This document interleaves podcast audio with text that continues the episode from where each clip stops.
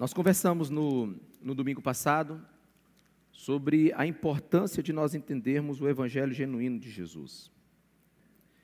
E eu quero continuar esse assunto, dando um passo a mais nessa manhã. E eu queria pedir, em nome de Jesus, que você prestasse muita atenção naquilo que nós estamos né, tentando compreender com excelência do Senhor. Ah, nós precisamos é, buscar entender com clareza aquilo que Jesus quer nos ensinar para este tempo.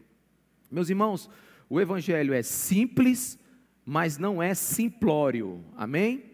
Ele é simples, porque Jesus tornou a nossa vida simples, mas foi um tremendo trabalho para Deus garantir essa simplicidade em nosso coração. Quantos estão me entendendo? Diga amém.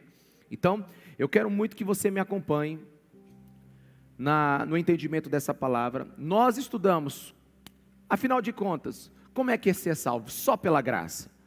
A graça de Deus chega entre nós. Que coisa maravilhosa, como o Glaucio acabou de ler. É um dom gratuito de Deus, é um presente de Deus. Mas a grande pergunta que a gente tem que fazer aqui daqui para frente é como alguém reage ao ouvir o Evangelho de Jesus Cristo de Nazaré. Quais são os efeitos do Evangelho em alguém que o entendeu e que creu, né? Existem pessoas que pensam que o Evangelho vai criar um tipo de gente excepcional. Existe um, um, tipo de pessoas que pensam que o Evangelho vai criar um povo raro, né, quase em extinção. Gente que não faz o que é errado e nunca deixa de fazer o que é certo. Tem gente que pensa que não, o Evangelho vai criar gente que vai viver uma vida sem falhas morais, um estado de perfeição de atitudes. E não é isso a proposta do Evangelho. A proposta do Evangelho né, não é perfeição. A proposta do Evangelho é outra. Mas há pessoas que pensam nisso. Mas tem um outro lado que pensa o seguinte: se Jesus Cristo nos salvou, cumpriu todo o projeto dele, né? Se, se, se ele fez tudo isso porque me ama, e eu não preciso fazer mais nada, Algumas pessoas escolhem o Evangelho como escolhem tantas outras coisas na vida, só para acrescentar na sua cultura ou no seu dia a dia. Alguns acreditam que se Jesus nos aceita como é, eu não devo me preocupar em ter qualquer mudança. Enquanto uns pensam que nós precisamos ficar perfeito, outros pensam que não precisam mudar em nada. E tem uns que pensam, aliás, esse negócio de mudar é impossível. Resistir tentação, é impossível. Melhorar? Não, já tentei tantas vezes. Eu tenho que aceitar o estado que eu estou. Quem sabe lá no céu a coisa funcione. Então nós temos pessoas que vão para os extremos. Mas uma coisa nós já sabemos. O que, que nós sabemos? É que o Evangelho, ele é inegociável quanto à hipótese de que após o encontro com Jesus, nós não podemos ser mais os mesmos é inegociável. Posso ouvir um amém, igreja? É inegociável ao Evangelho que após o encontro com Jesus, a gente possa ser o mesmo. A, a, a outra coisa que nós sabemos e temos certeza é que, mesmo encontrando Jesus, nós não seremos perfeitos. Então, o Evangelho nos ensina duas coisas: é impossível sermos os mesmos. E é impossível sermos perfeitos. É impossível sermos os mesmos e é impossível sermos perfeitos. Se é impossível sermos os mesmos, portanto, cuidado com o evangelho que nada requer de você. Se é impossível não sermos mais os mesmos, cuidado com o Evangelho, que nada pede para você. É um enganado aquele que diz ter encontrado Jesus e com o passar do tempo permanece agindo da mesma forma. Mas, pastor, Como é que essa mensagem vai bater com a de domingo passado? Pois é, você assiste a de domingo e depois você ouve essa. O que nós estamos falando é dos efeitos do Evangelho na vida de quem o encontra. Domingo passado eu falei de salvação, que são duas coisas completamente diferentes. A igreja precisa distinguir o Deus que salva e o Deus que santifica. São duas coisas que nós precisamos entender. É um só Deus, mas é como se fosse a primeira e depois a segunda marcha. É como se fosse um estágio após. Você nunca será bom para ser salvo, mas nunca será bom se não for salvo. Jesus Cristo ele quer nos ensinar a viver uma vida de extrema liberdade. Mas para viver essa vida, a gente precisa conhecer a doutrina do evangelho. Se é impossível sermos os mesmos, portanto, não podemos viver um evangelho que não traga uma mudança em nosso coração. Agora, se é impossível sermos perfeitos, portanto, cuidado com o evangelho legalista. Cuidado com a religião que exige de você perfeição. Cuidado com o evangelho que condena sem piedade aqueles que erram. Cuidado com o evangelho que não é graça e misericórdia àquele que está se levantando. Eu posso ouvir um amém, igreja? Se é impossível não mudarmos, cuidado com o evangelho sem peso. Mas se é impossível não sermos os mesmos, se é impossível não sermos perfeitos, cuidado com o evangelho da perfeição, cuidado com o evangelho da religião. Você sabe o que é o perfeito, irmãos? O perfeito é o que não melhora e nem piora.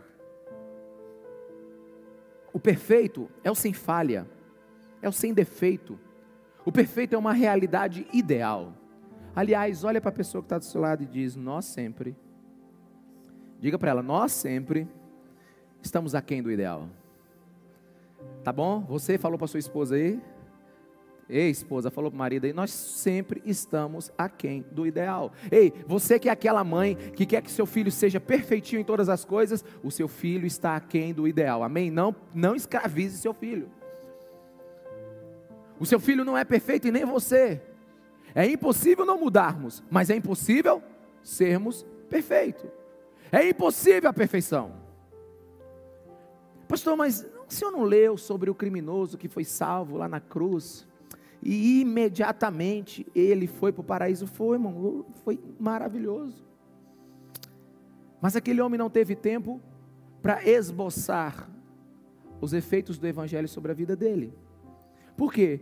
Porque mudança não nos salva. O que nos salva é Jesus Cristo de Nazaré. Aquele homem não teve nem tempo de mudar. Essa é uma das dificuldades que a gente tem da gente acrescentar algo ao evangelho puro. O evangelho diz que Jesus Cristo salva e acabou. Se você crê nele, você será salvo. Mas a partir do momento que a salvação está sobre sua vida, o sangue de Jesus está sobre você, a Bíblia diz que a gente precisa aprender a aperfeiçoar a nossa salvação. A gente precisa discernir a ação do Espírito Santo dentro de nós. E eu acho muito interessante isso, que o evangelho que você acredita, preste atenção no que eu vou lhe dizer, o evangelho que você acredita é a sua salvação ou sua maldição. O evangelho que você acreditar, ele vai te salvar ou vai te enganar. Eu gosto muito, né, de uma frase de um de um bispo anglicano chamado J.C. Riley. Ele diz o seguinte: Na cruz, um ladrão foi salvo, para que ninguém se desespere, mas apenas um, para que ninguém se iluda. Na cruz, um ladrão foi salvo, para que ninguém se desespere. Jesus salva todo tipo de gente, aleluia. Mas somente um, para que ninguém se iluda. Nós precisamos entender essa essa dinâmica, esse movimento do evangelho. É impossível sermos perfeitos. Mas é impossível permanecermos o mesmo após encontrar Jesus Cristo de Nazaré. A melhor versão bíblica que eu vou te dar sobre o encontro com Jesus é um trem da Vale do Rio Doce carregado de minério a 70 km por hora, batendo em você de frente. Esse é Jesus Cristo de Nazaré. Não dá para sermos os mesmos depois de experimentá-lo. Então nós precisamos abrir o nosso coração para a leveza do Evangelho e para o desenvolvimento do Evangelho em nosso coração. Então, afinal de contas, pastor, como é, como é que deve ser a atitude de alguém que ouviu o Evangelho, que conheceu o Evangelho, que experimentou o Evangelho? Bem, eu vou pedir ajuda para uma, uma das personagens mais excêntricas da Bíblia agora. Eu quero que você conheça comigo um rapaz que não foi fácil para Deus. O nome dele é Davi. Abra sua Bíblia no Salmo 51, por favor. Vamos entender o Evangelho. Salmo 51, versículo 1 diz assim: Tem misericórdia de mim, ó Deus, por teu amor, por tua grande compaixão, apaga as minhas transgressões. Lava-me de toda a minha culpa e purifica-me do meu pecado. Pois eu mesmo reconheço as minhas transgressões e o meu pecado sempre me persegue. Contra ti, só contra ti, pequei e fiz o que tu reprovas de modo que justa é a tua sentença, e tens razão em condenar-me. Sei que sou pecador desde que nasci, sim, desde que me concebeu minha mãe. Sei que desejas a verdade no íntimo, e no coração me ensinas a sabedoria. Versículo 7. Purifica-me como isopo, e ficarei puro, lava-me, e mais branco do que a neve serei. Faz-me ouvir de novo o júbilo e a alegria e os ossos que esmagaste exultarão. Esconde o rosto dos meus pecados e apaga todas as minhas iniquidades. Cria em mim um coração puro, ó Deus, e renova dentro de mim um espírito estável. Não me expulses da tua presença, nem tires de mim o teu Santo Espírito. Devolva-me a alegria da tua salvação e sustenta-me com o espírito pronto a obedecer. Esse é um dos textos que mais mexeu comigo nesses últimos meses. Eu tive encontro com, com esse texto essa semana, e este é um salmo de Davi. Mas quem é Davi? O que Davi pode nos ensinar? A Bíblia diz que ele era um pastor de ovelhas. Na verdade, ele também se tornou um grande músico cheio da unção de Deus. Ele foi um exímio guerreiro. Davi é, é desses caras que parece que tudo que faz faz bem feito, né? Ele foi o maior rei que Israel já teve.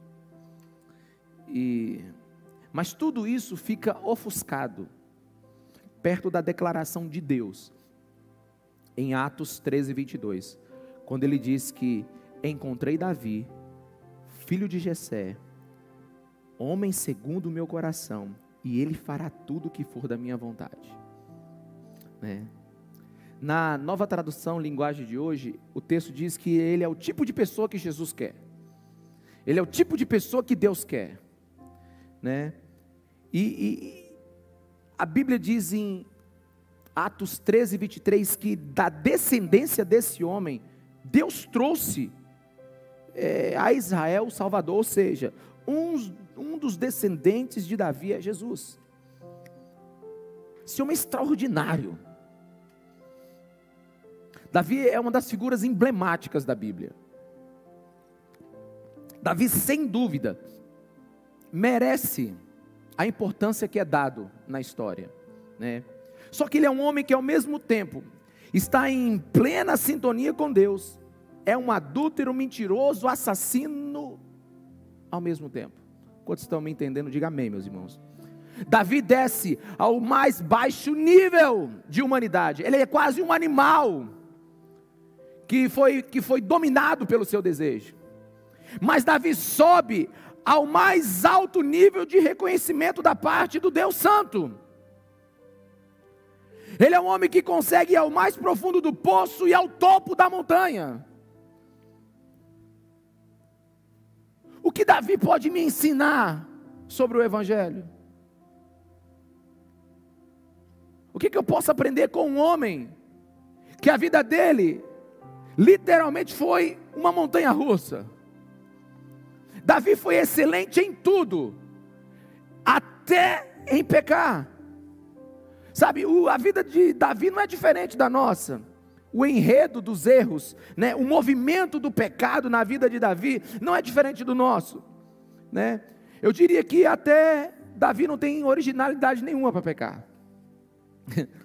É, é, é, ele viu, ele desejou e ele possuiu. Ele viu, ele desejou e ele possuiu. Mas para você entender onde nós queremos chegar nessa manhã, você precisa entender o que esse homem fez, o que lhe acarretou e como ele respondeu ao seu encontro com Deus.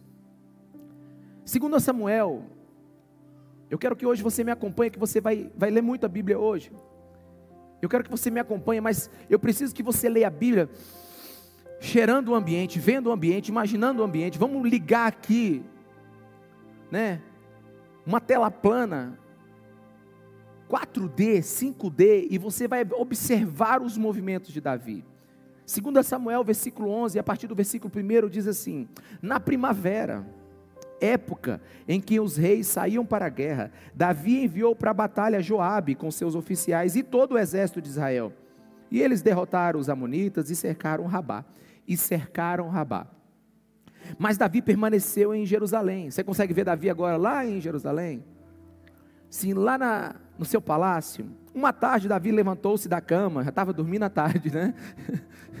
dormindo até tarde, descansado, né?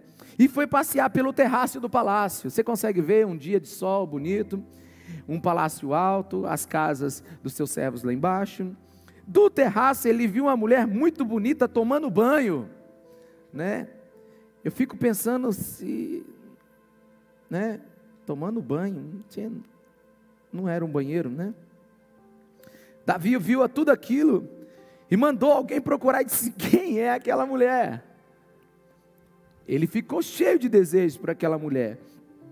Aí o pessoal disse: Ó, é Betseba, filha de Eliã, mulher de Urias, o Itita.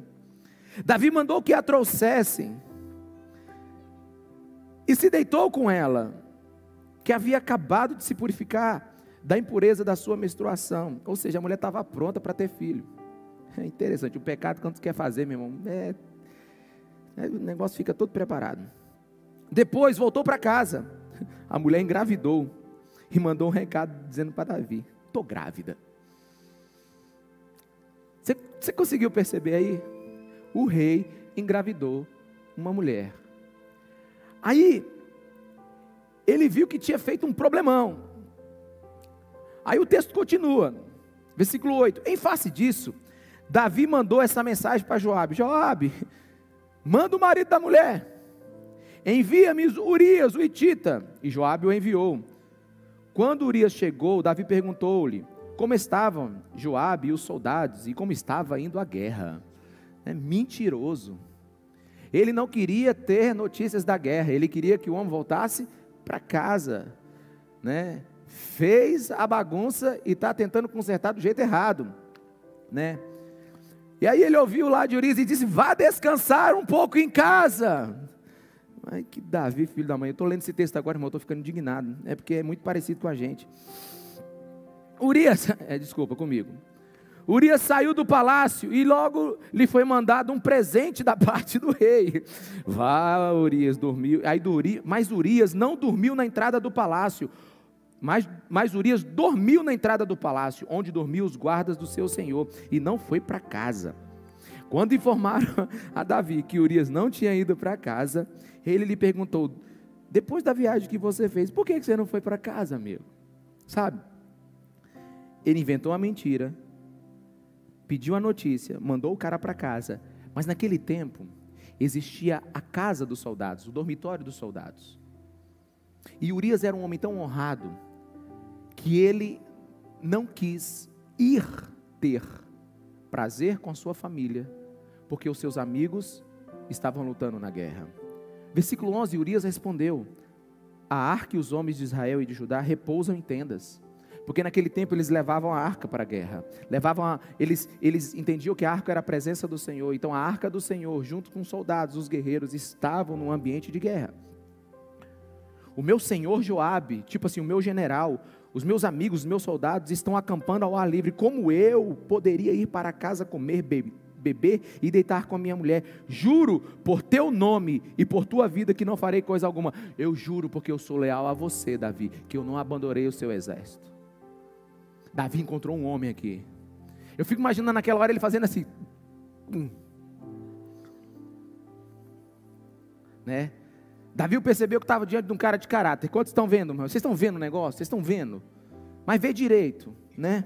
Davi suando a testa, né? Filho da mãe, né? Então Davi lhe disse: Fica aqui mais um dia. Davi, muito esperto, pensou em outra coisa. É. Amanhã eu mandarei de volta. Urias ficou com Jerusalém, mas no dia seguinte Davi o convidou para quê? Comer e beber, né? Adulterou, mentiu, agora vai embriagar o cara. Fez uma festa, embriagou o cara. E foi de dia, porque à tarde, porém, foi para farras de manhã. Né? Urias, porém, saiu para dormir em sua esteira, onde os guardas do seu senhor dormiam, e não foi para casa. O cara, até bêbado, mantinha o seu caráter. Davi, decidido a manter as aparências, ele ele tenta mais uma cilada para Urias. Versículo 14: De manhã, Davi enviou uma carta a Joabe por meio de Urias. Tipo assim, não tem jeito. O cara não vai para casa. A mulher está grávida. Eu tenho uma reputação em Israel. Eu vou eliminar o problema. Versículo 15: Nela escreveu: Ponha Urias na linha de frente e deixe-o onde o combate estiver mais violento para que seja ferido e morra. Deixa eu te dar um pouquinho de história aqui. Não está escrito na Bíblia. Mas há um consenso que quando eles cercaram né, a, a cidade de Rabá, ela tinha muros muito altos. E a defesa de Rabá era arqueiros. E então Joabe, sobre a ordem do rei, Outra coisa, se você desobedece a ordem do rei, você era morto. Então você era obrigado a obedecer. Ele colocou Urias no pior lugar da batalha, mandou ele ir para a guerra e deu ordem secreta para os soldados voltarem e Urias ficar sozinho contra o inimigo. Vocês estão conseguindo ver? Né? Versículo 26. Quando a mulher de Urias soube que seu marido estava, que havia morrido, chorou por ele. Passado o luto, Davi mandou que trouxesse era para o palácio. E ela tornou sua mulher e teve um filho dele. Agora leia comigo em voz alta o final do versículo 27. Mas o que Davi fez desagradou ao Senhor. Né? Esta foi a última frase dessa história. Mas o que Davi fez desagradou ao Senhor. Muito bem. Se você pular comigo agora lá para o capítulo 12, a partir do versículo 1, vamos ver o que Deus fez.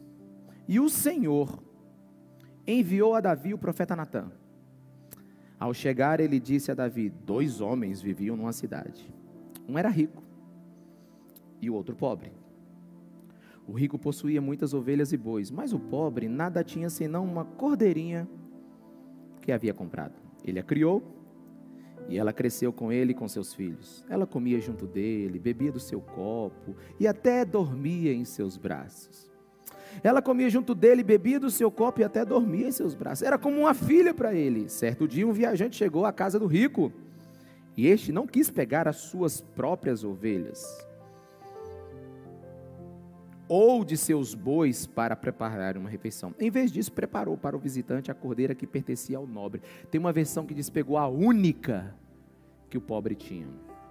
Antes mesmo da história terminar, Davi subiu do trono, já ficou irado, ficou louco, perdeu a paciência e diz assim: é o seguinte, profeta, nós vamos matar esse cara Nós vamos acabar com ele. E depois que ele estiver lá de sete palmos do fundo da terra, ele vai devolver quatro vezes mais.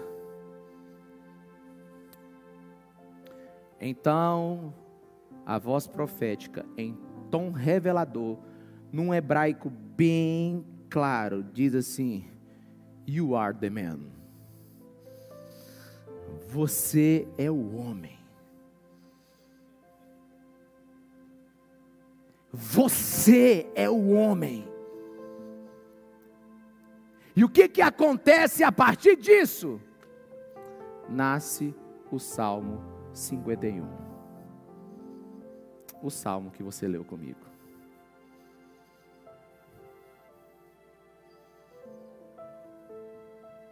Nasce o Salmo 51. Tem misericórdia de mim, ó Deus por teu amor, por tua grande compaixão, apaga as minhas transgressões, lava-me de toda a minha culpa e purifica-me do meu pecado.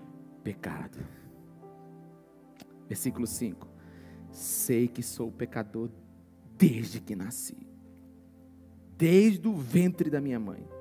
Versículo 11: Não me expulse da tua presença, nem tires de mim o teu espírito devolva-me a alegria da tua salvação e me sustenta. Davi, o homem conhecido como aquele segundo o coração de Deus. A, a versão, a mensagem diz que o coração de Davi estava em sintonia com o coração de Deus. Mas a pergunta que me veio é: de onde Deus tirou esse parecer? Como é que Deus diz que um homem desse eu acho que ninguém aqui fez o que Davi fez. Não nessa ordem sucessiva, porque se eu não soubesse o fim da história, eu diria que esse negócio é um negócio mais absurdo de um homem de uma história bíblica. Davi aqui, ele está obeso de tanta maldade. Quantos estão me entendendo? Diga amém, meus irmãos. Sabe, ele carrega um fardo pesado de pecado. Ele, ele, ele, ele, ele adultera, ele usa, ele abusa do poder, ele mente, ele, ele se embriaga, ele assassina. Mas no meio desse pandemônio, no meio dessa, dessa visita de pecado, de iniquidade, no meio desse, desse espírito terrível de maldade, um animal no cio, no meio desse ambiente tosco, desumano, o profeta chega, conta uma história para ele, ele se levanta em justiça, então vem a palavra e diz: É você esse homem, rapaz, presta atenção. Você não está se enxergando, você perdeu a percepção da realidade de onde você está. Davi, você esqueceu quem você era. E então, no momento de lucidez, no momento de ação do Espírito Santo, no momento da revelação da palavra profética, ele então se dobra de joelhos e diz: Lava-me, versículo 2 do Salmo 51, de toda a minha culpa, e purifica-me de todo o pecado. Davi sabe que é pecador, Davi sabe que é é um adúltero. Davi sabe que foi ao mais profundo do, do poço.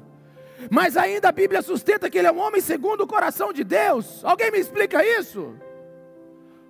Mas, pastor, presta atenção. É, no primeiro momento ele não entendeu. No primeiro momento ele achou que era outra pessoa. Né? Ele, ele, ele, ele, ele achou que ele não tinha nenhum problema. Ele achou que quem tinha feito isso era o outro. Mas não é, nós não somos assim, meus irmãos. Nós não somos assim de vez em quando. Todos é, somos passíveis de algum momento tentar destruir a nossa vida e a vida de outros. Quantos estão me entendendo? Diga amém. Todos nós somos passíveis disso em algum momento. Parece que em algum momento nós nos desconectamos da sensatez e fazemos o impensável. Parece que em algum momento as pessoas que nos conhecem até conseguem ver o tamanho do nosso tombo, né? O tamanho do nosso, do nosso, da nossa caída moral. É, e, mas nós somos os únicos que, que não enxergam. Mas, mas como que alguém que acerta o foco de uma câmera que está desfocada, vem Deus com a sua palavra e dá uma alinhada nas lentes de Davi. A palavra de Deus, ela revela o que tanto nós resistimos. A palavra de Deus revela aquilo que tanto nós não queremos ouvir. A palavra de Deus revela tudo aquilo que tanto nós, é, tanto que a nós nos humilha. Sei que sou pecador, versículo 5 do Salmo 51, desde que nasci. Sim, desde que me concebeu minha mãe. Nós não apenas cometemos pecados, nós nascemos pecadores. Nós não cometemos maldades, nós somos maus. Você não vai para o inferno, você está nele, até que Cristo, pelo poder da graça e do seu sangue naquela cruz, te tire do império das trevas para o reino da sua luz. Nós somos maus. Nós não estamos um tempo mau. Nós não ficamos bons. Não, é impossível. Perfeição. Davi diz que desde que eu nasci, eu já nasci assim. E o homem que não entende isso, não entende o que é salvação. Jesus Cristo é Salvador por causa disso. Não é porque um dia você vai precisar, não. É que você já sai do ventre da tua mãe, descida abaixo, e não para de despencar, até encontrar a palavra de Deus que entre no seu coração.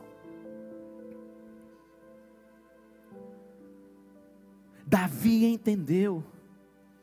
Eu sou habitado por forças que, que, que querem me controlar. Eu sou habitado por um monstro que definitivamente quer me, me domar. Sozinho eu não vou conseguir. E qualquer momento, a qualquer momento, a qualquer segundo, eu serei dominado pela escuridão que me persegue. Profeta, o homem sou eu mesmo. Tem misericórdia de mim, Senhor. Não me expulse da tua presença. Davi, quando menos percebeu, já tinha caído no laço do passarinheiro. O que já sabemos, meus irmãos, sabemos que é impossível sermos os mesmos depois de darmos cara de cara com Deus, mas é impossível sermos perfeitos mesmo após esse encontro.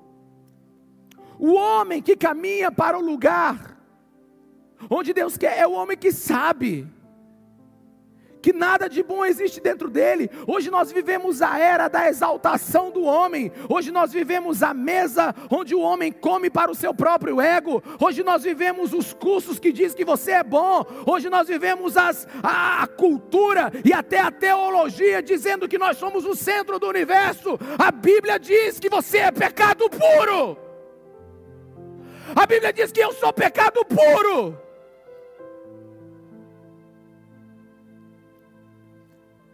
Esses dias eu estava assistindo um documentário. E, e eles estavam falando quantos bilhões de espécies existem no mundo. Eles chegam a falar em trilhões, porque o mar não é explorado como deveria, os oceanos não são explorados. Enquanto ele falava isso, eu perdi o documentário, eu esqueci tudo que estava falando e imaginei com meus botões: se tem trilhões de criaturas que Jesus criou, porque todas aquelas saíram da sua boca, só tem duas que falharam no propósito da criação. Só tem duas que se desviaram do projeto original. São os demônios e nós. Eu me assustei, irmãos. Significa que uma formiga entendeu mais do seu propósito do que o ser humano. É por isso que Deus diz: vai estar com a formiga preguiçoso. Ela entende o que tem que fazer. Ela já nasceu para saber. Sabe, você não é melhor nem do que a formiga. É por isso que você é o vermezinho de Jacó. Nós somos o vermezinho de Jacó. Pastor, eu me senti tão bem domingo passado. O Senhor, assim, deu uma. Eu, eu, eu até saí daqui salvo. Mas eu tenho a impressão que eu perdi a minha salvação nos dez primeiros minutos da mensagem. Não, meus irmãos. Nós não estamos falando de salvação. Nós estamos falando de autoconhecimento.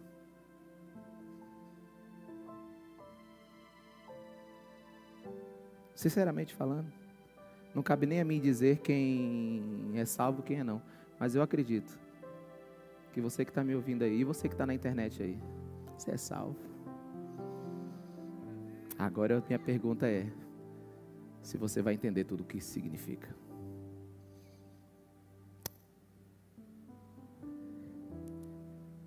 Deus espera de alguém que ouve a voz dele? O que Jesus espera de nós? Quais os efeitos de ouvir o Evangelho?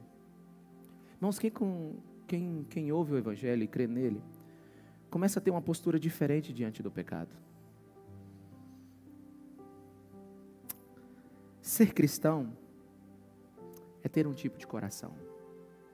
Fale para a pessoa que está do seu lado. O cristianismo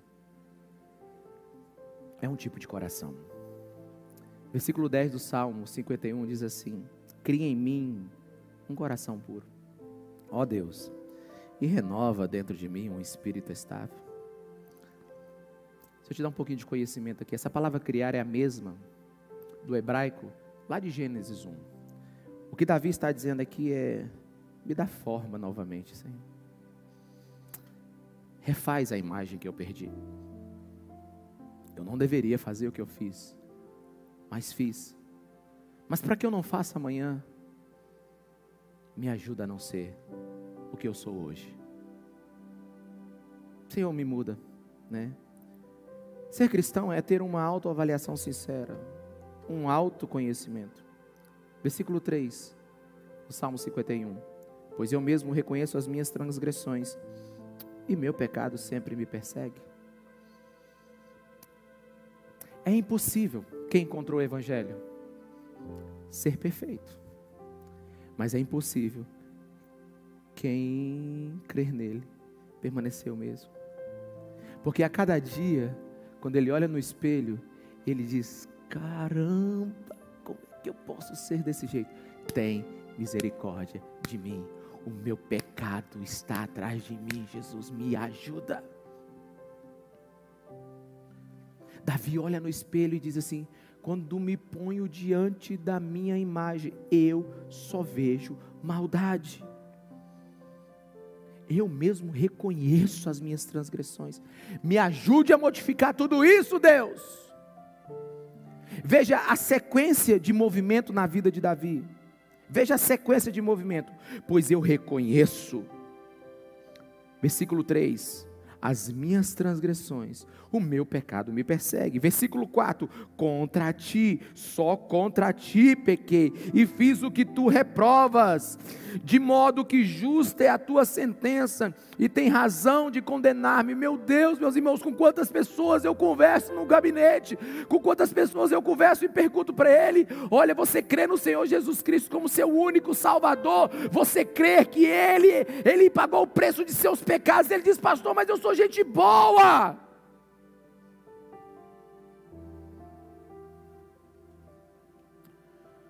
Eu nunca matei, nunca roubei, eu nunca fui como Davi.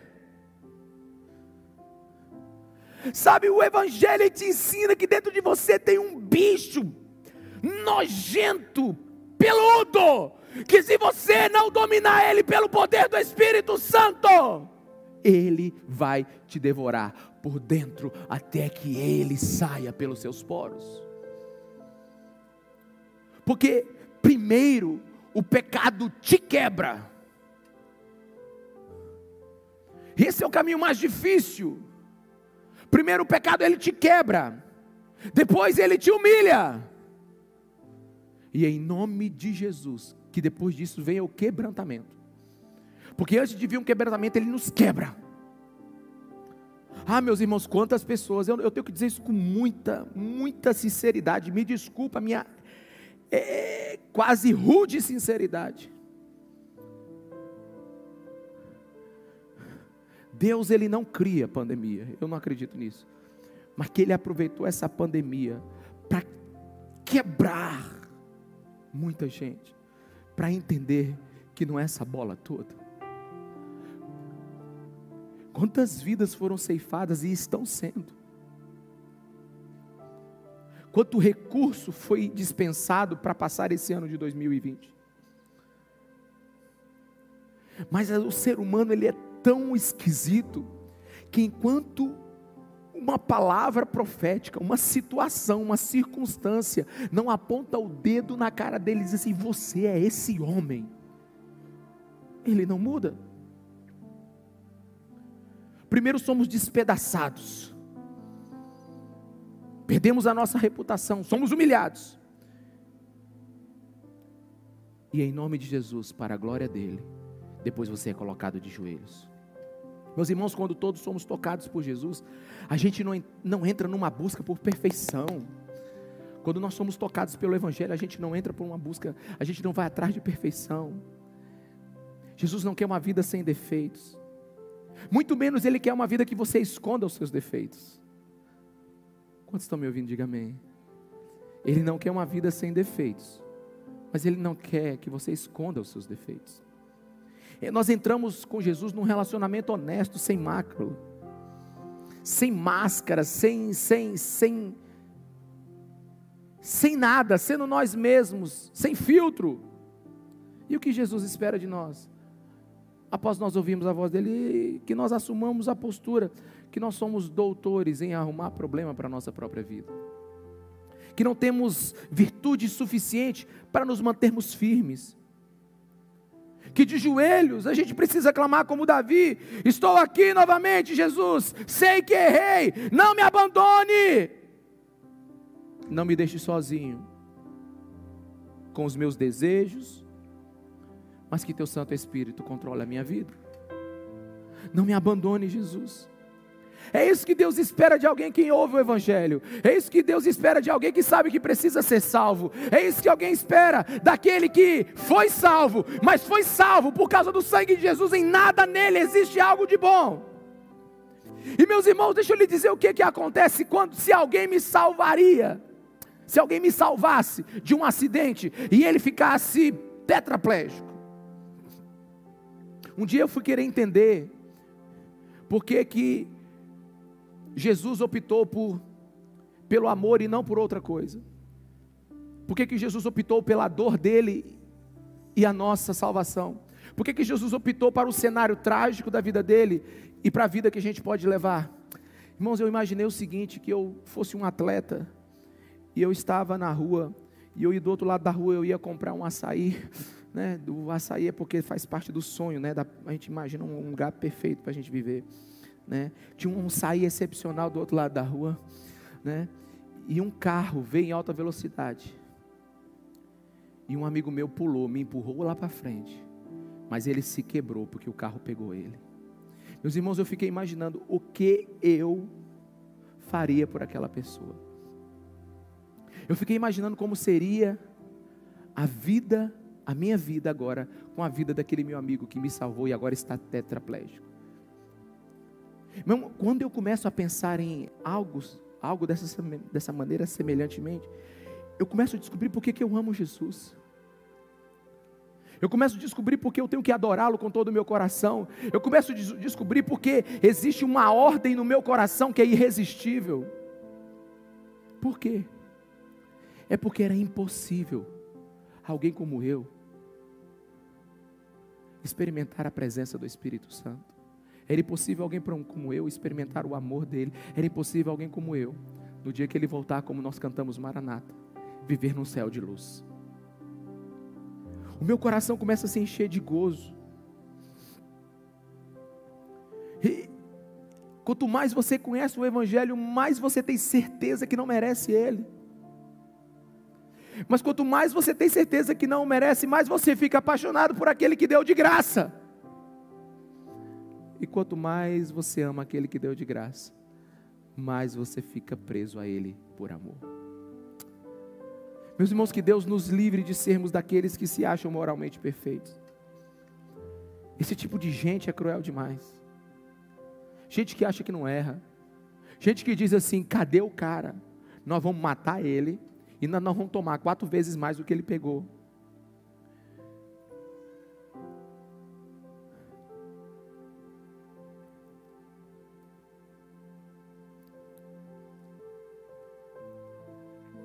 Ah. Irmãos, eu amo a igreja. Não sou pastor por outra coisa que não por entrega voluntária.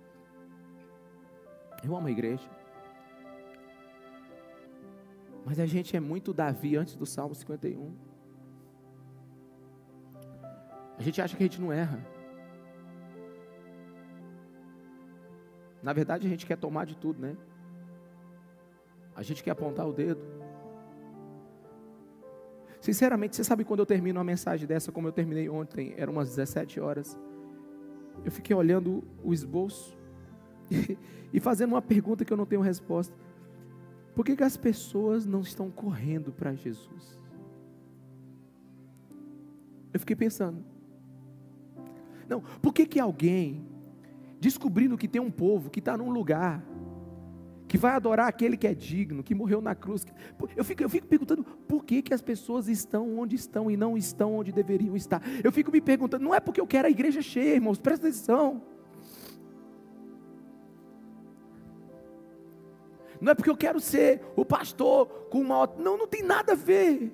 Que Deus me julgue. Mas eu fico me perguntando, por que, que as pessoas não se reúnem para celebrar algo tão incrível? Sabe, o, o, o, Vasco ganha uma partida, todos os vascaínos que nunca se uniram vão para a praça, celebram, gastam dinheiro, né? é um evento quase que centenário, mas é assim, as pessoas ficam maravilhadas. A gente chega no final do ano, se junta, faz viagem, né? A gente faz viagem para encontrar o outro, né? Os empresários aqui da igreja, tudo me falando, pastor, o mês de dezembro está sendo excepcional, nós estamos vendendo como nunca, todo mundo comprando presente, todo mundo pensando na ceia, e todo mundo faz isso, todo mundo faz aquilo. Há um, meu Deus, meus irmãos, você foi salvo do inferno, você foi salvo dos seus pecados, você experimentou o, o ser mais perfeito do universo que morreu naquela cruz, você teve um encontro com a bondade máxima e foi visto como a maldade máxima e Ele te ama do jeito que Ele é, que você é, e você começa a ver o tanto que Jesus tem paciência com a gente, e a gente não celebra, a gente não é um ambiente amoroso, a gente não cria esse ambiente de amor. Eu fico me perguntando, Deus, como é que as pessoas não correm para a tua presença? E fico lá eu pensando como é que a gente vai viver isso. Eu sei como é que a gente vai viver isso. Precisa vir uma palavra profética, apontar um dedo na tua cara e na minha. E dizer: Você é esse homem, vamos mudar, gente. Vamos mudar. Para de apontar. E busque ser essa pessoa que mudou. Você sabe o que, que eu penso? Apesar do título da mensagem ser impossível, ser per, impossível perfeição. Você sabe o que, que eu penso sobre perfeição? O que, é mais próximo da perfeição para mim? É gente que começa a aprender a amar gente imperfeita. Para mim, o mais próximo da perfeição é isso. É gente que começa a amar gente imperfeita. Porque esse foi Jesus Cristo de Nazaré. Ele só ama gente imperfeita. Jesus Cristo ele não morreu pelos seus anjos leais, ele morreu pela sua criatura rebelde. Perfeito é aquele que ama o real. Fale para a pessoa que está do seu lado, perfeito. É quem ama o real. Já está olhando aí para tua esposa, para o teu esposo? Está olhando para o seu filho? Perfeito é o que ama o real. Olha aí para o seu vizinho. Perfeito é o que ama o real. E Jesus, Ele quer nos ensinar a viver esse ambiente. Por isso que muitos não entendem Jesus. Jesus, Ele não veio amar os perfeitos. Ele veio amar os não gostáveis. Aleluia? Aleluia? Ele veio amar os não gostáveis. Jesus é o Deus no meio dos não gostáveis. Jesus é a esperança dos não gostáveis. Jesus é aquele que nós precisamos. E à luz disso, eu posso te dizer que há três tipos de pessoas. É difícil a gente categorizar a humanidade, né? Mas de vez em quando, para a gente ser pedagógico, a gente precisa fazer isso. Existem três tipos de pessoas, à luz do texto que nós estamos estudando: os que brincam com a inexistência de Deus, não crendo nele. Os que brincam, Deus não existe. Ah, vamos lá, vamos viver. Vamos ver do jeito que a gente quer. É, é só uma, uma, uma sopa cósmica. Nós estamos debaixo de uma nebulosa, é, sabe, galáctica. Qualquer hora dessa vai ter o Bambig, né? Nós vamos voltar para o nada e do nada nós vamos de novo. Aí vai. Tá, todo, todo mundo. Não, Deus não existe. Vamos viver do jeito que a gente quer. Tem aqueles que brincam com a inexistência de Deus. Tem os que brincam com a existência de Deus. Sabe? É, crê nele, mas vive depravadamente. Quantos estão me entendendo? Diga amém. Então tem gente que diz assim: Deus não existe. E tem gente que diz: Deus existe, mas rapaz, olha, eu vou continuar fazendo as coisas do meu jeito. E tem os que levam Deus a sério, credo nele, buscam um relacionamento honesto, para que eles se tornem pessoas melhores. Você sabe o que, é que esses três tipos de pessoas têm em comum?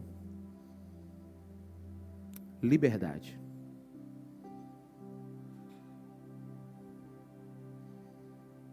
Esses três tipos de pessoas têm em comum liberdade: liberdade para duvidar da existência de Deus, liberdade para brincar com a existência de Deus e liberdade para se relacionar com Deus quando Ele vier a elas.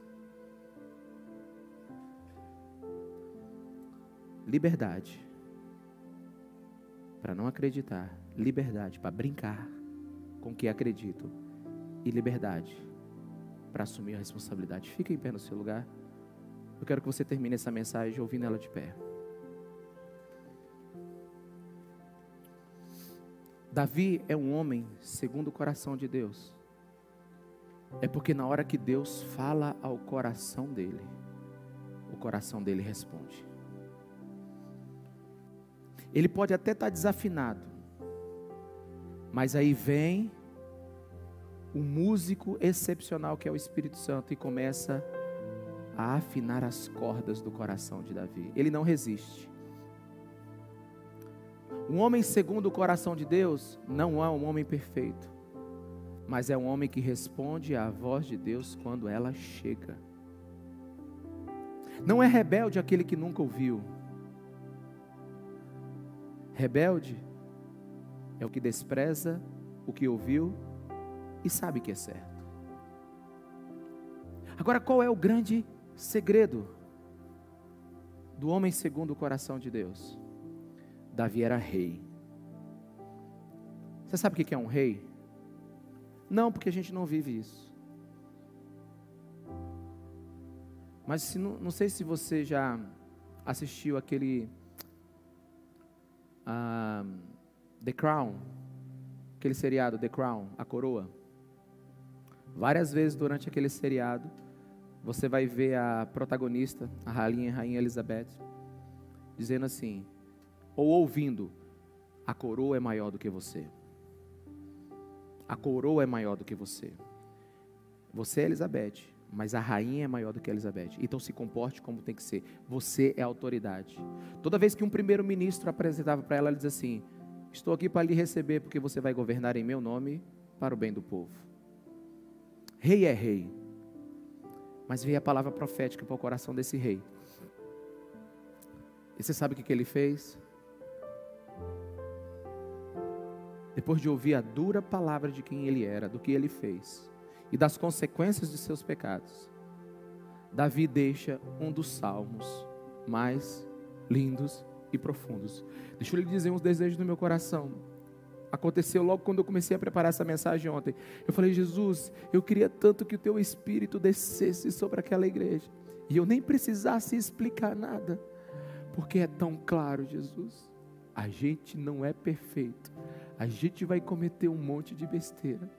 Mas a diferença daquele que ouve a tua palavra é que quando ouvir a tua voz, se arrepende e volta. Santo não é aquele que nunca se suja, santo é aquele que se lava todo dia. Santo não é aquele que não erra, santo é aquele que, quando erra, volta, pede perdão, se arrepende e restaura o seu relacionamento com Deus. Mas esse caminho de Jesus não é o chicote, não é a força, não é a ordem, não é a ameaça, não é o controle, cruz, é o amor que seduz, que traz para perto. Sabe, não é um milagre que vai te trazer para perto de Jesus, nem um bom argumento, nem um sentimento, não, é a cruz, é o amor que constrange.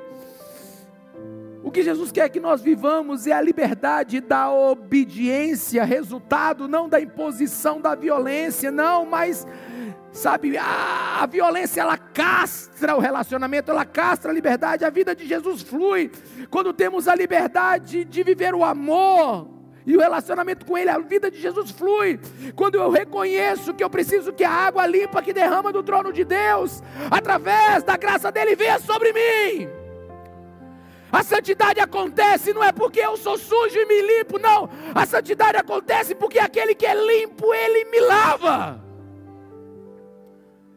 Os religiosos pensavam que ser limpo era não tocar na imundícia. O Evangelho ensina que ser limpo é quando a pureza toca na imundícia.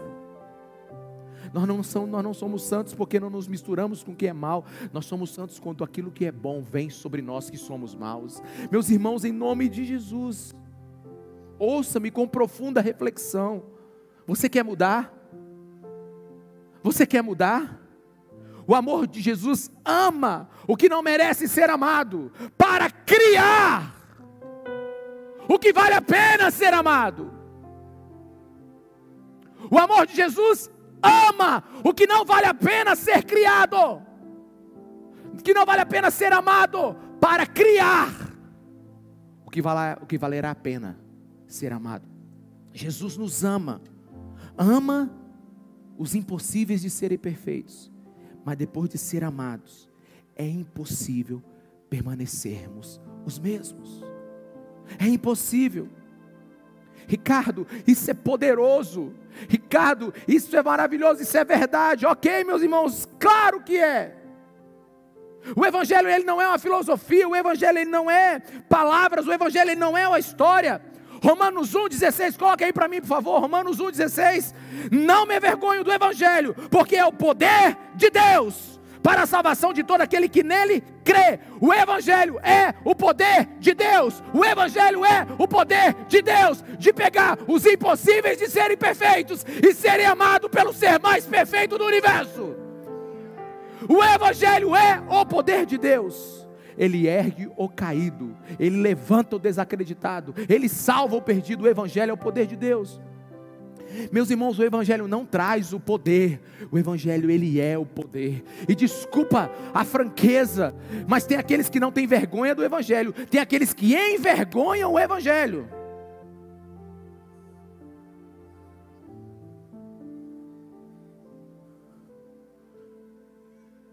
Nós precisamos mudar. Só que o Evangelho, ele é o poder de Deus. Mas ele é um poder restrito. Ele é um poder restrito.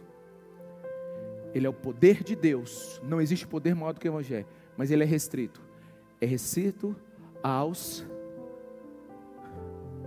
que creem. Ao que crê. E nós precisamos ser uma igreja que crê. Que crê que só somos salvos por causa da graça e da misericórdia de Jesus. Nada você vai poder fazer por isso. Ah, mas crê que esse evangelho tem poder para transformar um Davi adúltero, estrategista, assassino, em um homem que escreveu o Salmo 51 e que na revelação de Atos 13 é o homem segundo o coração de Deus. Por isso eu queria que a gente se entregasse a Jesus agora. Mas espera aí. Se tem alguém aqui que quer que o Evangelho é o poder de Deus, eu queria que Deus tirasse cada camada de religião que tivesse aqui agora, que é salvação, e quer ser salvo por evangelho, por esse evangelho que é o poder de Deus, que quer ser salvo, que precisa ser salvo, que vai orar como Davi diz: Davi, tem misericórdia de mim, Senhor. Tem alguém aqui que se sair por aquela porta lá, jamais terá nenhuma dúvida de que se Jesus voltar, Maranata, hora vem, Senhor Jesus. Você não teria nenhum problema em encontrá-lo, porque você encontraria ele pelos méritos de Jesus, pelos méritos dele, não seus. Tem alguém que tem dúvida, que o seu coração teme, ou que durante essa pregação o Espírito Santo de Deus te revelou que realmente você precisa se tornar, ou se tornou enquanto ouvia. A vergonha de ter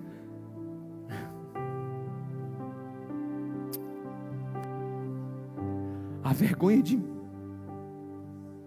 a vergonha que a gente tem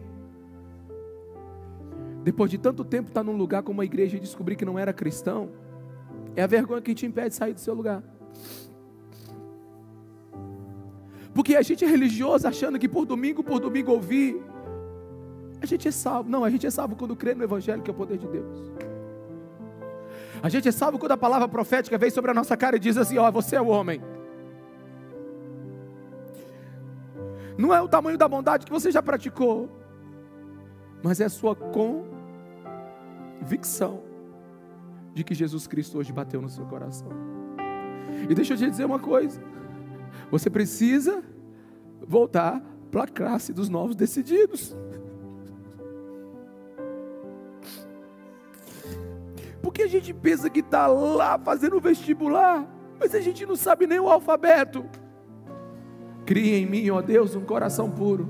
Renova em mim um espírito inabalável. E traz de volta a alegria da salvação, que um dia você foi salvo. Nós precisamos de uma igreja feliz. E não é feliz porque progrediu. É é, financeiramente, não é feliz porque Deus me abençoou, que eu mudei de emprego, não. É feliz que em meio a todos os tormentos desse mundo, descobriu que é salvo pelo poder do Evangelho. Não é uma geração grata por aquilo que a terra pode dar, é uma geração grata por aquilo que o céu entregou através de Jesus. Senhor Jesus, venha nos transformar, venha nos libertar. Senhor, faz de novo. Ah, gera um espírito quebrantado em nossas vidas, Espírito Santo de Deus.